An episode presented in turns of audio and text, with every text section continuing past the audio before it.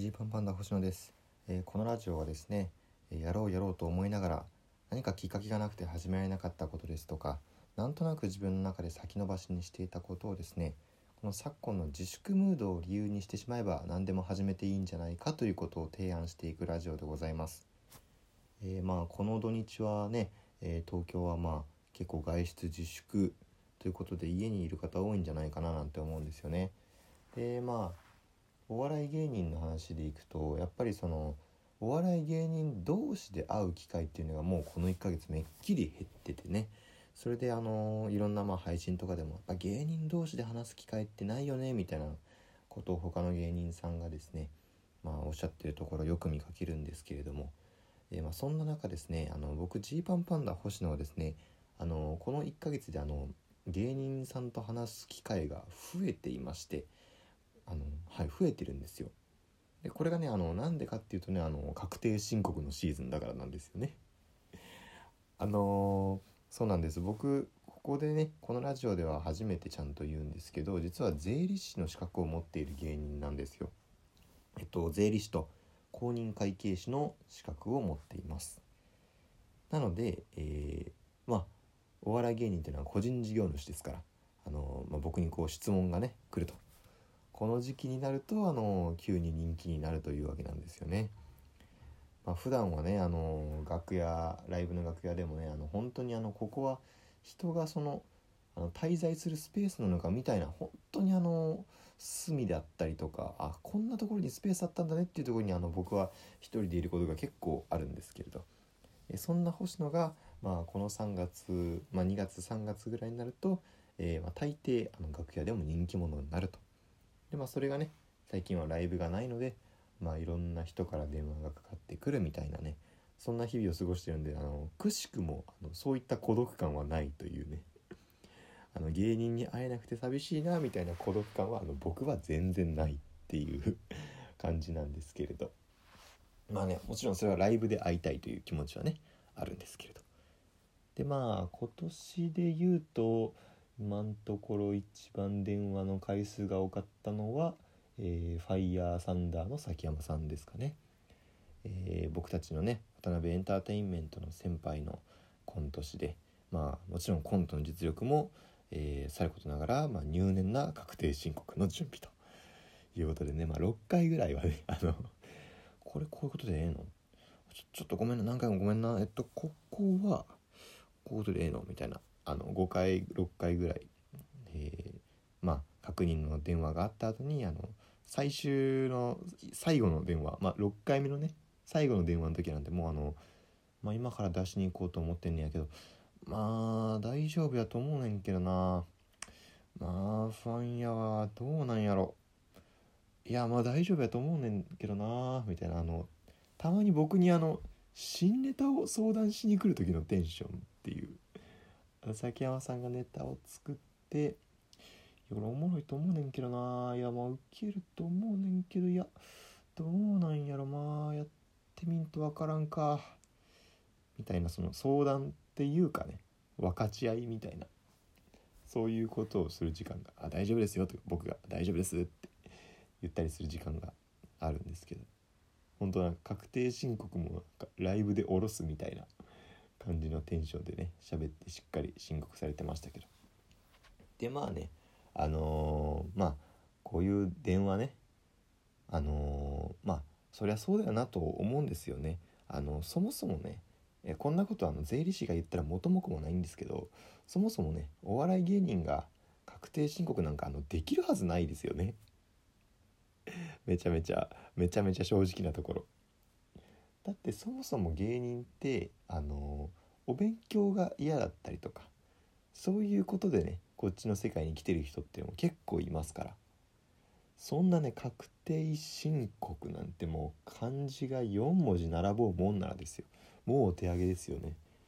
それでねそんな人たちがでも個人事業主だから確定申告しなきゃいけない。ということでねあのーまあ僕もなるべくあのーお力になれたらなというのでえっと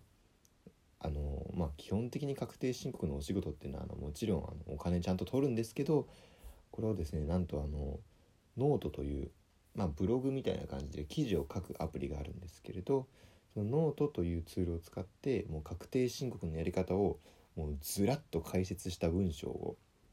あの僕が出しまして、まあ、主にお笑い芸人向けですね。アルバイトとかしていたりとかまだまだそのなんだろう顧問税理士をつけるまでには至らないんだけれどもあのでも確定申告はしなきゃいけないという方向けにノートで確定申告のやり方というのを解説しているんですよ。まあまあ今ねあのちょっといいように言いましたけれどあの本当のところねこれを作ったあの去年の段階2019年の時にこのノート最初に作ったんですけどその時はもうねあのこんなねあのなんだろう善意ではなかったです。その僕の中ではそのねあの悪意というかねあの暗い気持ちに満ち溢れた中でノートを書いてまして。というのもねあの去年はね質問がもう多すぎたんですよ。2019年の2月3月はあのまあその1年で一気に多分僕が知り合いの芸人さんが増えたというのもあってね。1日10件ぐらいほんと盛らずにですよ。1日10件ぐらい電話がかかってくるんですよ。でまあ確定申告に関する質問だったりっていうのを受けてたんですけどもちろんねあの僕税理士としてあの普通に抱えてるお客さんの確定申告もあの僕星野が進めなきゃいけないわけですよ。ね。僕自身もあのお客さんの確定申告もちろん自分の確定申告もしている中ででもちろんライブにも出てますんで、えー、ライブの新ネタとかも作っている中で1日10件の確定申告の電話もうこれキリがないよと。ね。確定申告の時必要な書類って何何いるのって。こうえ俺何回言うのこれっていう。え？時は進んでいないっていう。ね。そんな ちょっとすいません。あのぺこぱさんみたいになっちゃいましたけど。あの本当にそのずずっと同じところにループしているんじゃないかみたいな感覚になっていやじゃあもうこれはあのもう一回まとめて記事にしてそれをみんなで読んでもらうようにしたら説明の手間省けるかなっていうね。なんで同じことばっか聞いてくんだよって思いながら、えー、書いた文章たちです。これがまあ結構な量ありますけど2万字3万字ぐらいあるんですかね。ありますのででまあこのね、えー、今自粛ムードというかね、まあ、フリーランスの方は結構不安だみたいな話であると思うんですよ。そのこれから先どうなるか分かんないもちろんね僕自身もそうなんですけどえー、まあ、そんな中でですよまあ確定申告今年期限が延びて4月16日までになってるわけなんですけどあの最低限のやっぱ義務を果たすというのはねあの多分必要なことだと思うんですよね。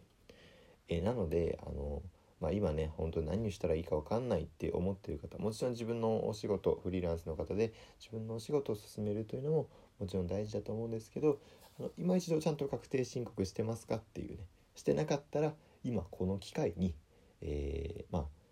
確定申告はやりましょうというねあの本当税理士としてのお話でございました。で、えー、そうなんですけどたまにねあの芸人の人で、まあ、僕がこのノート書いたんでちょっとノートの方見てもらってもいいですか？っていうふうに言ってもであの、まあ、読んでもらうと大体の人は「あありがとうありがとう」みたいな感じで「うわめちゃめちゃありよかったよ助かったよ」みたいな感じで言ってくれるんですけど、まあ、そうじゃなかった方もいてまあえー、ハナコの菊田さんなんですけどあの菊田さんにね前あの確定申告の説明をしてで、まあ、ノートでやってくださいっていうふうに言ったら「ああありがとうありがとう」一回言って。でまあ一回それで電話を切って5分ぐらいしたら電話がもう一回来まして「いや星野ごめんな」いやノートさ見たんだけどあのー、なんか字が多いわって言われて。ちょっと字が多くて俺ね読めないんだよねこういうのねって。あんたマジ普段台本どうしてんだっていう。まあそうか量が少ないからいいのか。わかんないですけど。まあでも本当にまじ真面目な話あの本当にやっぱ文章が多すぎると、まあ、ちょっと本当に頭に入ってこないっていう。でその時にあなるほどと思って、まあ、一応口で説明して口頭で説明してあそういうことなんだみたいな感じで理解してもらえたんですけどいやもしかするとねあのあの別にこの菊田さんだけじゃなくてまあやっぱりその何か情報を得る時に文章で読むとちょっとしんどいっていう方は確かに一定数いるのかなというふうに思ったんですよね。でまあそんな中で、まあ、せっかくあのこうラジオトーク今やってるところなんであのこのラジオトークを通して、えー、確定申告に関する情報のちょっとあの本当に重要なポイントだけあのラジオという形で喋ってみようかなと思ったんですよ。なのでこれからちょっともしかしたら僕はあの確定申告に関する、えー、12分間のお話っていうのをあの別途上げることがあるかもしれません。で、まあ、それはあの今ねこうやってね普段ラジオを聴いてくれてる方はジーパンパンダ星野として聞いてくれてるかもしれないんですが、えー、その確定申告に関するお話をする時はもう星野後期税理士事務所として喋るんで